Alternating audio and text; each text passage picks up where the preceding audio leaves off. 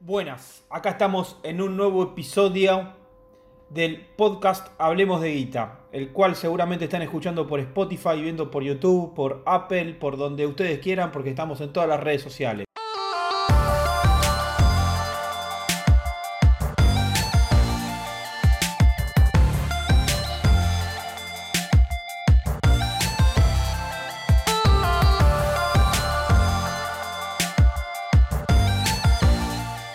Hoy estamos en este modo cuarentena, seguimos acá cada uno en nuestras casas, por eso lo estamos haciendo a través de la plataforma esta que tanto furor hace, llamada Zoom.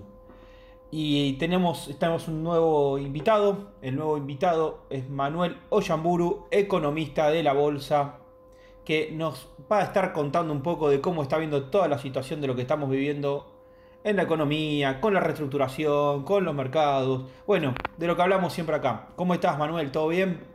¿Cómo estás, Ramiro? Un gusto estar conversando con vos y muchas gracias por la invitación. ¿Cómo la venís llevando en términos personales? Porque también está bueno relajarse para que la gente vea que atrás de, de la gente de mercado hay seres humanos que sufrimos también el encierro. Sí, bien, o sea, Bien, eh, el tema es, yo tengo una nena chiquita de 5 años y eso es lo que, lo que complica un poco la situación, la verdad, de mantenerla sin ver a los compañeros y extraña el jardín y todo eso es, es lo que a uno lo entristece más. Eh, uno es más grande y la lleva y entiende por ahí un poco mejor la situación. Y tiene la suerte que no es un tema menor de seguir trabajando, Ramiro, que no es un tema menor porque hay mucha gente que le está pasando mal en, en ese sentido, en el sentido económico. Totalmente, totalmente. Tenemos que estar agradecidos de que el mercado pueda seguir trabajando, de, que nos, nos pudimos ayornar con la tecnología y que hoy está todo el mercado sin problemas. La verdad que hay que reconocer que no, no hubo ningún tipo de problema operativo de ninguna de las instituciones del mercado para, seguir todos en línea. Pero bueno, ya metiéndonos, metiéndonos un poco en el tema de, de lo que estamos viviendo. Más que nada, digamos, lo último que tenemos ahora acá en la Argentina porque parecía como que es poco quilombo, digamos, con la reestructuración que nos apareció el virus. Pero la reestructuración sigue estando, el problema de la deuda. ¿Qué estuviste viendo del tema de, la deuda? Bueno, vi la propuesta básicamente, analicé todo el fin de semana la propuesta que hizo Argentina, pero ya se sabía casi de antemano que la propuesta así como se planteó iba a ser rechazada. La propuesta del ministro Guzmán tiene, tiene algunas cuestiones que, que hacen que los, bonistas y los inversores y el comité de acreedores de Argentina que se conformó eh, la rechacen así como fue. Primero porque ah, son tres años sin pagar nada, eh, sin reconocer ningún tipo de capitalización. En segundo lugar porque las tasas de cupones que arrancan pagando los dos primeros años para todos los bonos que ofrecieron son tasas muy, muy bajas, incluso son tasas de cupones que son más bajas que lo de los países grado inversor. Eh, con lo cual es prácticamente la nada misma durante cinco años el flujo del fondo del bono. Y para un país como Argentina, descontar un flujo de acá seis, siete años, realmente cuando uno dice, bueno, vamos a poner una exit yield al bono, ¿qué es la exit yield? Es la tira a la cual vamos a descontar este flujo nuevo que ya conocemos. Eh, ¿Qué TIR le vamos a aplicar? El tema es, uno no sabe si usar la misma tasa para un flujo que está muy, muy adelante, un flujo que está más cercano. Y claramente para un país como Argentina, si uno empieza a descontar de acá seis años, tiene que aplicar una TIR muy alta, Ramiro. Y esa TIR muy alta da que el valor presente neto de estos títulos está bastante cerca de lo que valen los bonos en el mercado. Con lo cual yo creo que la propuesta, que ya prácticamente está siendo rechazada por más del 25% de los, de los bonistas, así como está, no se va a aceptar. Y bueno, y hoy el mercado abrió con los bonos para arriba, con el riesgo país para abajo, por lo menos hasta hace dos segundos estaba así entiendo que sigue así, y yo creo que el mercado está comprando un poco la expectativa de la negociación que se viene. O sea, los acreedores plantearon la idea de una negociación de buena fe, y me parece que el mercado compra un poco esas expectativas. Veremos del lado del gobierno argentino si hay un cambio en la estrategia. Ahora, un tema no menor, Ramiro, es el cambio que tiene que haber es un cambio muy relevante de acuerdo a la propuesta que se hizo. No es una pequeña mejora, tiene que ser algo importante, por ejemplo, un adelanto de dinero, un pago, a, un pago inicial, y, lo veo muy reticente al gobierno argentino de aceptar un cambio importante en la propuesta. Bueno, veremos, veremos cómo, cómo evoluciona en estos días. Bueno, sí, eh, veo bastante parecido lo, que estás planteando. Veo que estamos en esa situación. Eh, te cuento un poco mi punto de vista para generar una charla. Me cuesta, me cuesta el rol de entrevistador a mí. Me pongo en el rol de, analista también y, y, termina siendo una charla más que, una entrevista.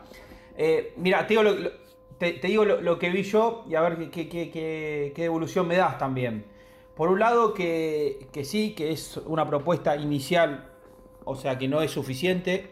Y en cualquier negociación vos primero tirás una oferta, pero después tenés que sentarte a ver qué te tiran del otro lado. El gobierno en, ley de otro país, jugando de visitante, no, no puede poner sus propias reglas. Tiene que saber que se tiene que acercar a una mesa y empezar a hablar en otros términos. Por, por suerte los fondos están reconociendo buena fe, quiere decir que hay un diálogo abierto. Quieren decir que no, que no, no hay un trato, un maltrato que se podría haber esperado después de experiencias pasadas en este país, veo la posibilidad de que haya un adelanto, porque la Argentina todavía tiene lo que le quedaba para pagar este año, que son 4 mil millones de dólares, que los tiene disponibles para hacer un pago, en algo los tiene que usar. O sea, si los puede usar para no, para, para no, para no emitir para el tema de esto o para, o para dar un adelanto a los deudores. Pero cuando yo veía ayer el reclamo que hacían los, los fondos, la primera devolución pública que hacían los fondos en cuanto a la propuesta, veía que lo que planteaban era, vos me estás hablando de todo lo financiero, perfecto, me estás retrasando los pagos, perfecto, lo puedo aceptar, pero ¿dónde está lo, fiscal, lo económico? ¿Cómo me vas a hacer vos para pagarme eso en un futuro? O sea, yo estoy dispuesto a reestructurar mi deuda, pero vos cómo vas a reestructurar tu economía? Porque si no, dentro de 5 años vamos a tener un problema. Cuando cuando ahí fui y busqué el prospecto de, de, reestructuración de deuda del 2005. Y son 10 veces, creo que este es un prospecto de 50 hojas, el otro es de 400 hojas. ¿Por qué? Porque ¿qué tiene el otro? El otro tiene un modelo económico. Que después vayas, vayas a hacer que se cumpla o no. Pero por lo menos vos tenés que plantearle al que le debes plata qué, va, qué hábito vas a cambiar para devolvérsela. Porque si no va a ser lo mismo. O sea, nosotros tenemos que cambiar la estructura de la Argentina en términos fiscales. No simplemente lo financiero. Lo financiero es nuestro problema hoy. Pero ahora también tenemos un problema fiscal porque con esto el coronavirus agravó. Sí, totalmente de acuerdo, coincido. Yo creo que la propuesta fue una propuesta, realmente la presentación me llamó mucho la atención, coincido en lo que decía el prospecto, llamó mucho la atención de la presentación que hicieron una presentación que le faltan datos, le falta mucha información. Eh, y respecto a lo fiscal, coincido plenamente. Ahora, hay una cuestión de quién va a comprar esa deuda una vez que esté en el mercado, porque yo me imagino que muchos tenedores de deuda, ¿por qué miramos el, el valor presente neto de la deuda? Porque en realidad muchos van a tratar de salir de deuda una vez que reciban el nuevo bono, o por lo menos parcialmente. En ese sentido, creo que la evolución de lo económico para Argentina va a determinar cuál va a ser la X o la tira a la cual se evalúen esos nuevos bonos. Eh, se habla de la posibilidad de poner algo que en los bonos es común, de poner algunos covenants respecto a la evolución fiscal o a la evolución. Existen contratos donde se, determina eh, que si el país no cumple determinadas metas fiscales, determinados propósitos económicos, eh, los acreedores pueden utilizar alguna cláusula a favor, eso existe como para acelerar el pago de deuda o algo por el estilo. No veo al gobierno argentino aceptando eso y lo que, a lo que hacer referencia respecto al tema fiscal. Yo creo que la situación fiscal, si nosotros nos ponemos a pensar lo que ha dicho el ministro Guzmán, básicamente cuando, cuando inicia todo este proceso de negociación, habla de que sin ningún esfuerzo Argentina tenía déficit hasta 2030. No sé si recordás esa, sí esa conferencia de prensa. Dijo, bueno, con algunos esfuerzos en 2024 Argentina va a tener superávit primario. Ahora bien, si nosotros nos ponemos a plantear que antes del coronavirus se hablaba de 2024, yo creo que este año, mis números, Ramiro, no sé, pero mis números son que en el mejor de los casos y sin pagar nada, vamos a hablar, olvidémonos de los intereses, hablemos de la parte del, déficit primario. Yo creo que vamos a tener 5 puntos de déficit primario. Ese es el número que yo estoy barajando, entre cuatro puntos y medio y cinco sobre Producto Bruto Interno. Eh, es un déficit primario muy, muy alto y Argentina no la veo con una gran capacidad de pago, por lo menos para los próximos, te diría, 3, 4 años. Por eso el esquema que plantea el ministro Guzmán tiene que ver con eso. Argentina no tiene capacidad de repago para los próximos tres años. Bueno, dejamos tres años sin pagar y a partir del cuarto pagamos muy poquito. Entonces hay una incompatibilidad entre el esfuerzo fiscal que se quiere hacer, empeorado todavía por la situación del coronavirus, y lo que los acreedores te van a pedir. Eh, no sé tu visión, pero yo no veo al Estado argentino eh, con la idea de hacer un esfuerzo fiscal. Fíjate que de todos los esfuerzos que estamos haciendo en esta pandemia vienen del sector privado. Veo muy poco esfuerzo desde lo, desde lo público y desde lo fiscal. Entonces ahí es donde veo que va a haber un choque. Y coincido plenamente que los inversores están buscando, bueno, contame qué vas a hacer vos desde lo fiscal, porque vos vas a tener que tener capacidad de pago en tres, cuatro años. Argentina es un país que incrementó enormemente el porcentaje de gasto sobre el Producto Bruto Interno, eh, incrementó enormemente la presión fiscal y tiene cada vez más déficit. Entonces eso es lo que... Sí, no, no, sí, sí, que sí, eh, eh, entiendo hacia dónde vas. Mira, te, te, cambio, te, cambio solamente un nombre. O sea, yo creo que el Estado no le va a quedar otra en algún momento de hacer ese ajuste. El gobierno no está dispuesto. ¿Oíste este concepto que dice en el Estado somos todos? ¿Qué quiere decir esto? En algún momento vamos a tener que resignarnos como sociedad de que somos más pobres. De aceptar que no podemos tener tantos iPhone dando vuelta, por decirlo de alguna manera. O sea, de aceptar, digamos, que nuestros salarios tienen que ser más bajos, que tenemos que viajar menos, que tenemos que bajar nuestra calidad de vida, tener un paquete de datos en el teléfono que no nos dé abasto para todo, pero porque no vamos a tener plata. Porque si no se hace el ajuste ese, obviamente que el, gran problema lo tenemos de lo público, del Estado público, digamos, el tema este de que siempre se habla, que se, se resume en la política, pero no, es mucho más complejo que la política, yo creo. Yo creo que es mucho más amplio. Hoy vos tenés un Estado ineficiente en todas las líneas. Se volvió un elefante. Tenés que de una manera reducirlo. Porque si no, este problema lo vas a tener siempre, cada 10 años, cada 5 años, porque esto se acelera más todavía, la economía cada vez está más acelerada. Digamos, los problemas te vienen más rápido. Y este contexto que nos agarró ahora del coronavirus, este cisne negro, nos agarró en un momento donde nosotros teníamos que volver a reconstruir la Argentina, como le habíamos hecho en la, en la, eh, en el 2002. O sea, ahora tenemos una recesión económica que no vamos a tener manera de solucionarlo desde el lado financiero. O sea, lo único que nos queda es lo monetario. Y lo monetario es que el tipo de cambio se dispare, pero te lo tiene retenido el oficial. Entonces, lo único que queda acá en los próximos meses es una economía totalmente distorsionada, una economía del día a día, donde ahí también entra el tema de los mercados, que también lo aclaro porque capaz alguien escucha esto dentro de una semana y justo ese día ve que los bonos suben un 5% y dicen, eh, todo no, no, entienden nada. No, lo que pasa es que cuando esto es una economía distorsionada, la volatilidad que vamos a tener en los mercados las próximas semanas es increíble.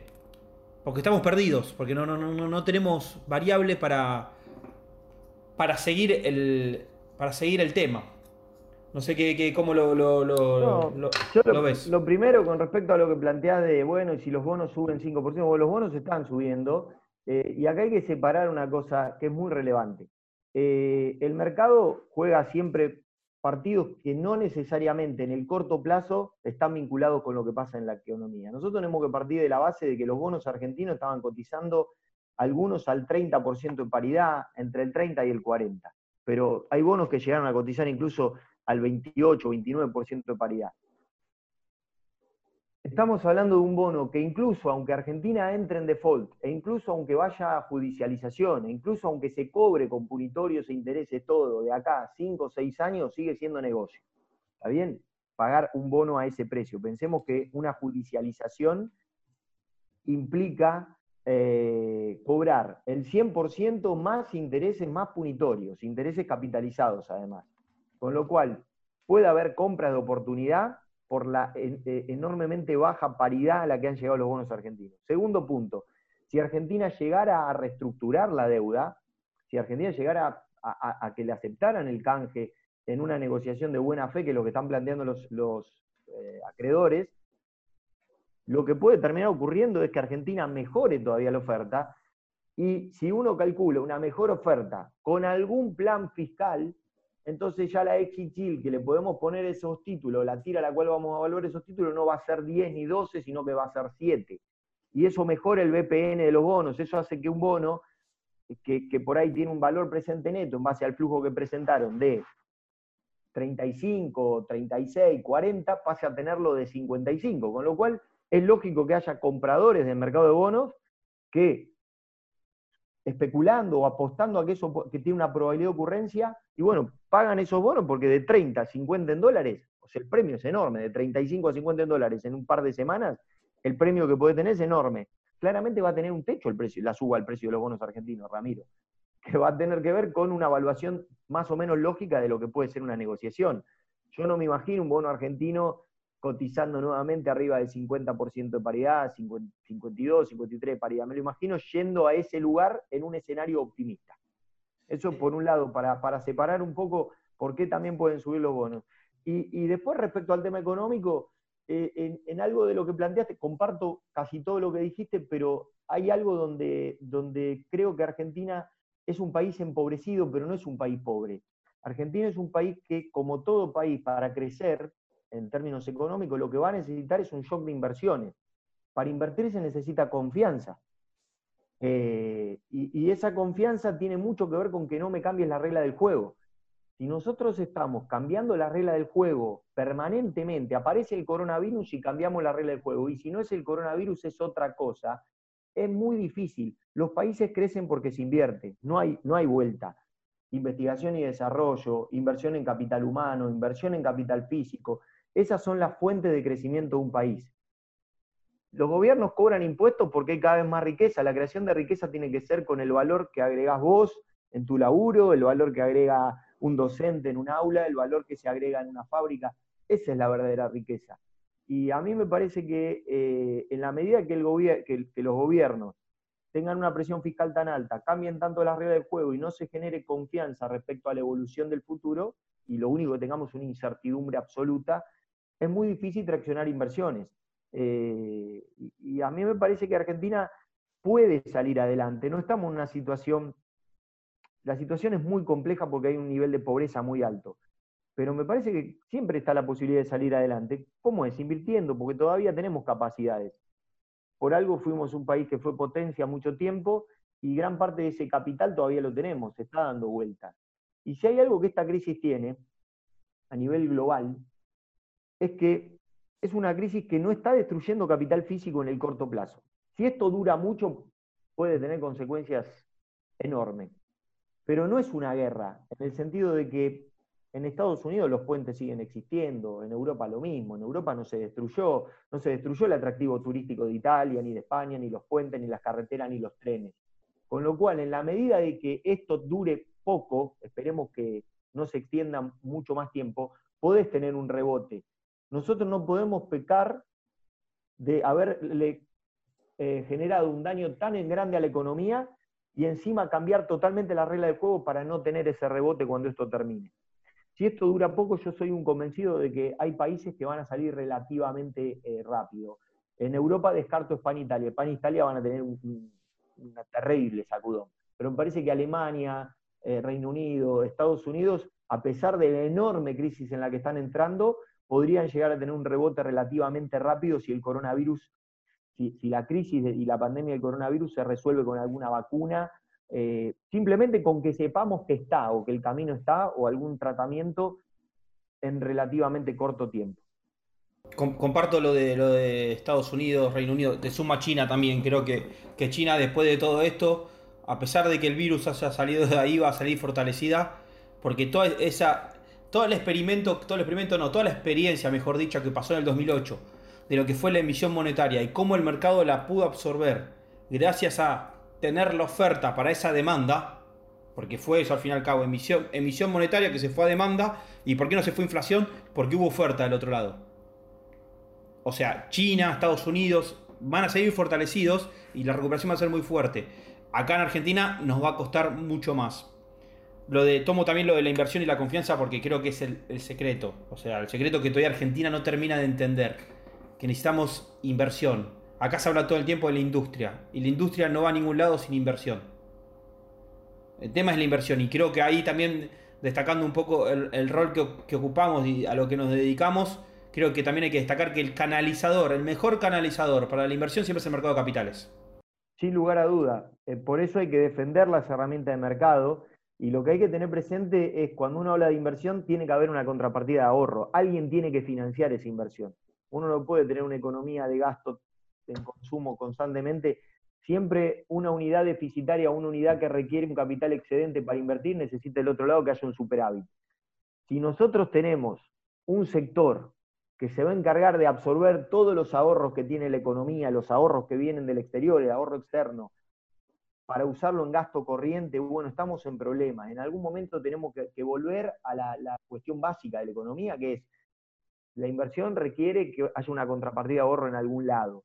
Y esa contrapartida de ahorro no la puede absorber el Estado todo el tiempo. Entonces ahí es donde volvemos a la raíz del problema, que es, bueno, hay que pensar en algún momento en equilibrar las cuentas públicas, en tener un Estado sustentable. Y respecto a lo que planteaba de la emisión monetaria, yo creo que Argentina va a tener un problema, me parece que no soy el único, ya hay varios economistas que están planteando lo mismo. Argentina va a financiar estos cinco puntos de déficit primario con emisión monetaria. Eh, cuatro puntos y medio, cinco, el número estará por ahí. Eh, eso implica una emisión monetaria que podría duplicar la base monetaria en un año, Ramiro. Aproximadamente podríamos tener una base monetaria que sea el doble de acá a un año. Ya está creciendo la base monetaria en, términos, ya creció cerca de 45% desde que empezó el año hasta el 15 de abril. En tres meses y medio tuvimos un incremento del 45%. Si uno ve esos números en una economía donde hay un rechazo al, al peso, es decir, donde la demanda de pesos está cayendo, y, vos lo aclarabas muy bien, los países que pueden incrementar y hacer políticas monetarias expansivas y no generar inflación, es porque tienen demanda de su moneda. Básicamente ahí radica la cuestión. Nosotros tenemos, si la demanda de pesos se cae, probablemente tengamos una inflación que vaya en crecimiento, eh, porque vamos a tener un exceso de oferta monetaria muy, muy grande. En ese sentido, el tipo de cambio va a jugar y el dólar va a terminar subiendo incluso más de lo que está ahora. Y acá no hay una cuestión de si está caro o barato en términos reales. Acá lo que se cae es el peso. ¿sí? Tengamos presente eso. Eh, entonces, ¿cómo cubrimos al inversor ahí, Ramiro? ¿Qué se le puede, qué, ¿A dónde lo podemos orientar? Y bueno, yo creo que una parte de la cartera eh, hay que aprovechar el instrumento, es un instrumento que está en el mercado local, que pueden ser los CDR. Los CDR pueden ser un instrumento donde ante activos externos que están relativamente baratos, un tipo de cambio que puede llegar a subir, si uno quiere tomar riesgo equity, a mí me gusta eh, el, instrumento CEDAR, me parece que se va a empezar a mover. Y en relación a los equity locales, bueno, habrá que ver qué es lo que uno está viendo de la evolución de la economía, pero a mí me gusta más cubrirme en equity en momentos así y esperar ver qué ocurre con la deuda, porque yo siempre creo que si hay una, una reestructuración exitosa de la deuda, y ojalá que Argentina salga rápido de esto, eh, las acciones tienen más para dar quizá que los títulos. No sé vos cómo, cómo lo ves, Ramiro, el tema. Sí, eh, es fundamental cuando hablamos, viste, cuando estamos hablando del tema de inversión, entender que, que también para algo que hace el mercado de capitales es dar crédito. Dar crédito, o sea, lo puede ser a través de acciones, a través de obligaciones negociables, o sea, a toda la economía, no simplemente al Estado. O sea, y si no se arregla la Argentina en términos públicos, tampoco se va a arreglar en términos privados. O sea, lo que sí también, destacando lo que estás diciendo vos, el equity suele recuperar al mismo, a la misma velocidad o con retraso que la inflación, que el dólar. O sea, el tema que la gente ve el dólar subir un mes, que todo el mundo habla del dólar, subir un mes y después no habla de las acciones. Las acciones tienen un recorrido más constante y más de mediano y largo plazo. Y el dólar tiene esos golpes que vemos nosotros que salen en la tapa de todos los diarios. Eh, creo que también la posibilidad que tenemos hoy en la Argentina de, tener los activos de los CDRs es el lugar donde nos tenemos que, empezar a diversificar también. Porque es una realidad, o sea, la, realidad es que ser inteligente en términos de, inversiones es estar diversificado. Mira, perdón que te interrumpa, hay una frase de Templeton que dice, el único inversor que no tiene que diversificar su cartera es el que, algo así como el que tiene razón o el que acierta el 100% de las veces. Yo por lo menos no conozco a nadie que tenga razón el 100% de los casos. De hecho, yo me equivoco muchísimo invirtiendo, Ramiro, y me imagino que es el caso de todos, porque nadie tiene la bola de cristal. Eh, y la diversificación es esencial y está muy bueno que lo digas porque tenés instrumentos en el mercado para diversificarte. Eh, claramente que una parte de la cartera dolarizada, y sí, obvio, en este contexto, dolarizar una parte de la cartera a través de activos, me refiero, a través de buscar eh, activos dolarizados, me parece esencial. Y los CDR son activos dolarizados donde uno corre riesgo de equity, o sea, tiene la volatilidad del equity, pero del equity de Estados Unidos, de Brasil, aislando un poco la cartera del riesgo argentino. Así que me parece muy bueno hablar del tema de la diversificación. Y cada uno después diversifica en base al escenario que tenga, en base a lo que, al, perfil de riesgo, que es otro tema muy importante, Ramiro, que hay que difundir. No todos tenemos capacidad eh, o, el mismo perfil de riesgo para tener la misma cartera. No hay una cartera única para todos. Totalmente, totalmente, por eso no me gusta eh, decir a ver qué es lo que tienes en la cartera, contar lo que tengo yo en la cartera, cuál es la cartera recomendada, no, mira, cada uno tiene que ir buscando el esquema de su cartera y si todavía no tienes la experiencia suficiente para armarte una cartera con activos, lo hacer con fondos, con la idea de ir tomando experiencia, o sea, uno acá lo, lo que cuenta mucho es la experiencia, yo creo que el, mercado es, es una manera de medir el tiempo, por ejemplo, en esta reestructuración nos están dando más tiempo para adelante para devolvernos nuestra plata que prestamos. Las acciones es, ¿en cuánto vamos a recuperar? ¿En un año, dos años o tres años? Y lo mismo pasa con esto de, de, la decisión de cada uno. A veces la gente se pone muy ansiosa con el mercado. Lamentablemente mucha gente entra al mercado de capital, a la, a bolsa mejor dicho, mirando el análisis técnico, que es algo para hacer bien en el corto plazo, y no entienden que esto es de largo. Entender que el mercado es para toda la vida. No tenés que venir a, buscar el beneficio de un mes. Porque te puede, como decís vos, como nadie tiene la bola de cristal y te puede agarrar un coronavirus como el que nos está agarrando, tenés que estar prevenido de que capaz tenés que esperar más tiempo. O sea, el valor que estamos viendo todo el tiempo es el tiempo. ¿Qué estamos evaluando? Tiempo. Ese es el gran secreto. El tema que lamentablemente somos, los seres humanos somos mucho más básicos y lo llamamos todo el, tiempo todo, el tiempo también al dinero. El tiempo lo valoramos en dinero y decimos, bueno, todo es dinero. No, no es todo dinero. Todo es tiempo. El tiempo que puedes estar vos con tu hija ahora, el tiempo que estamos encerrados, el tiempo, o sea, esa es la, que estamos simbolizando cuando hablamos del mercado. Ayer eh, el, el amigo Claudio Suchovic escribió una nota en La Nación muy buena eh, que hablaba de eso y que el tiempo en realidad termina beneficiando las buenas decisiones. Eh, y, el tiempo termina castigando aquellas decisiones malas. Y está muy buena la nota que escribió Claudio, la, recomiendo. Eh, ayer en La Nación escribía eso en relación, y, tiene que ver con un montón de cosas que estamos hablando. Primero con las decisiones que estén tomando los gobiernos en este momento.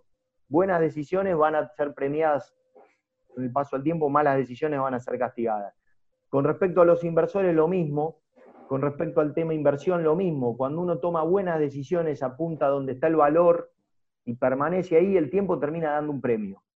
Cuando uno toma una mala decisión o está buscando beneficio de corto plazo donde no hay valor, y bueno, ahí no, el tiempo no va a ayudar. Con lo cual, son dos experimentos de inversión diferentes.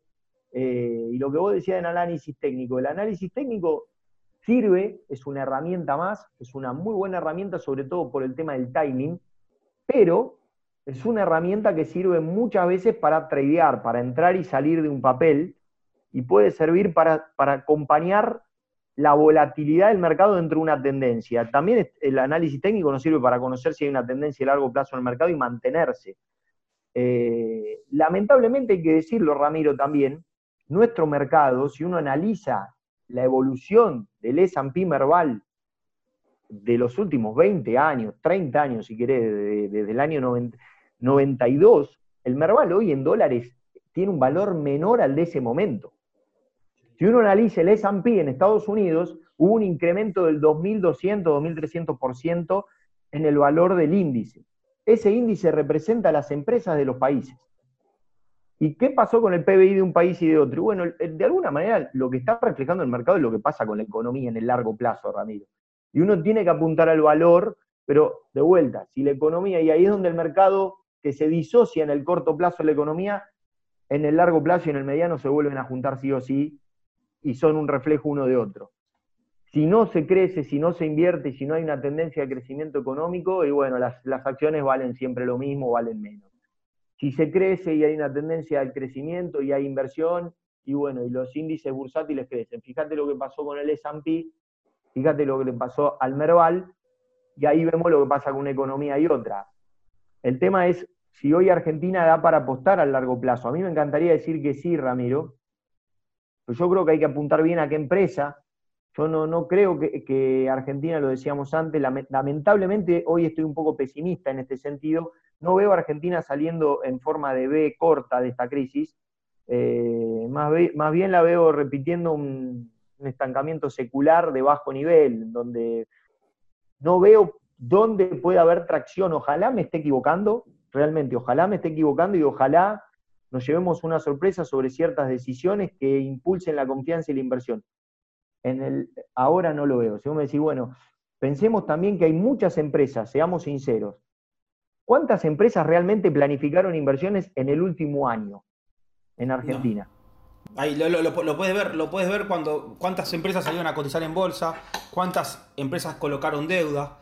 O sea, a partir de ahí ves la realidad también del mercado. O sea, el mercado eh, eh, eh, termina siendo el termómetro de la economía. Si vos querés saber cómo está una economía en un país, mirá su mercado.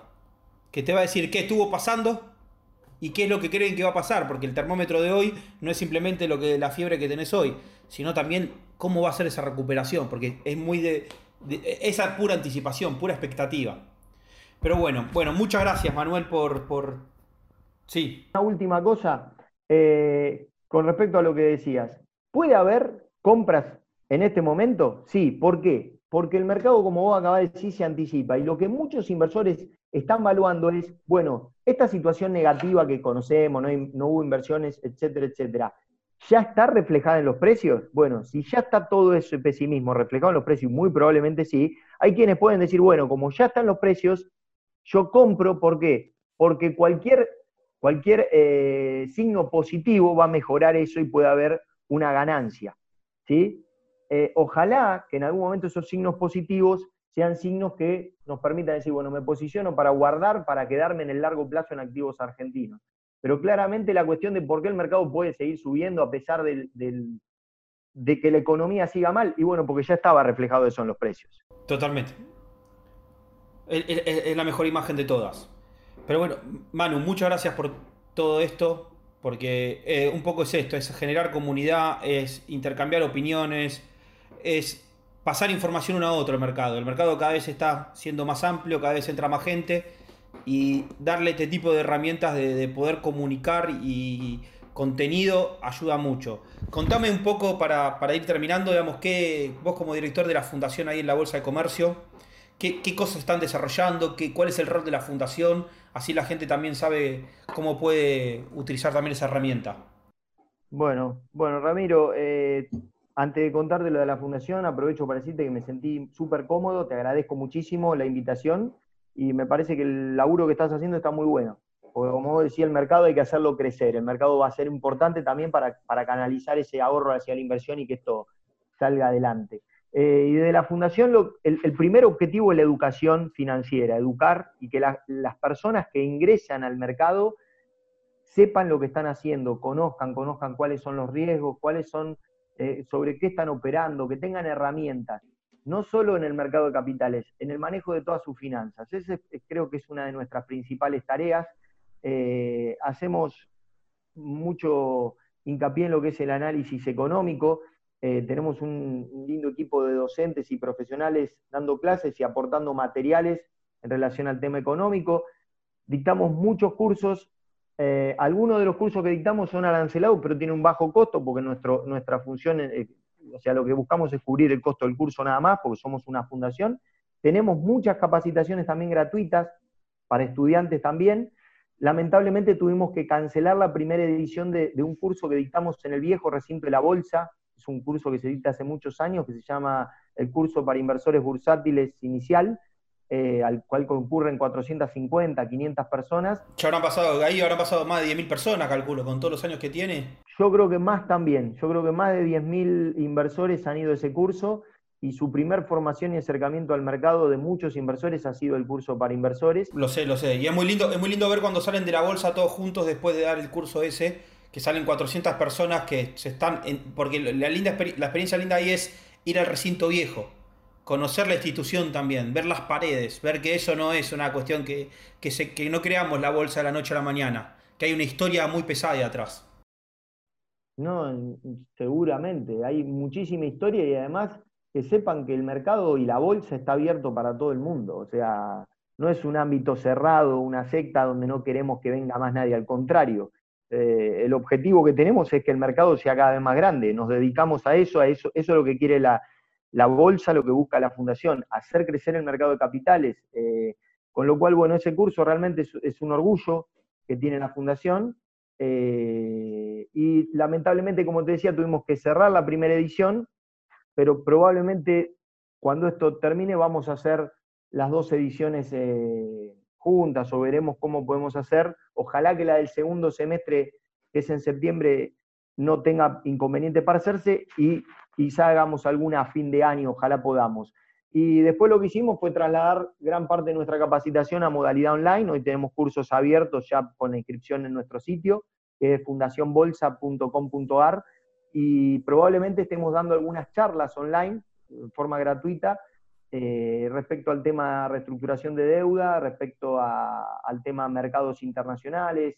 Probablemente en breve hablemos un poco del precio del petróleo, que no lo hablamos hoy, Ramiro, pero se desplomó el precio del barril de petróleo. Increíble, no. Cambia todo. Así que, así que a la gente la invito a que nos siga en redes sociales y si no a través de nuestro sitio, fundacionbolsa.com.ar.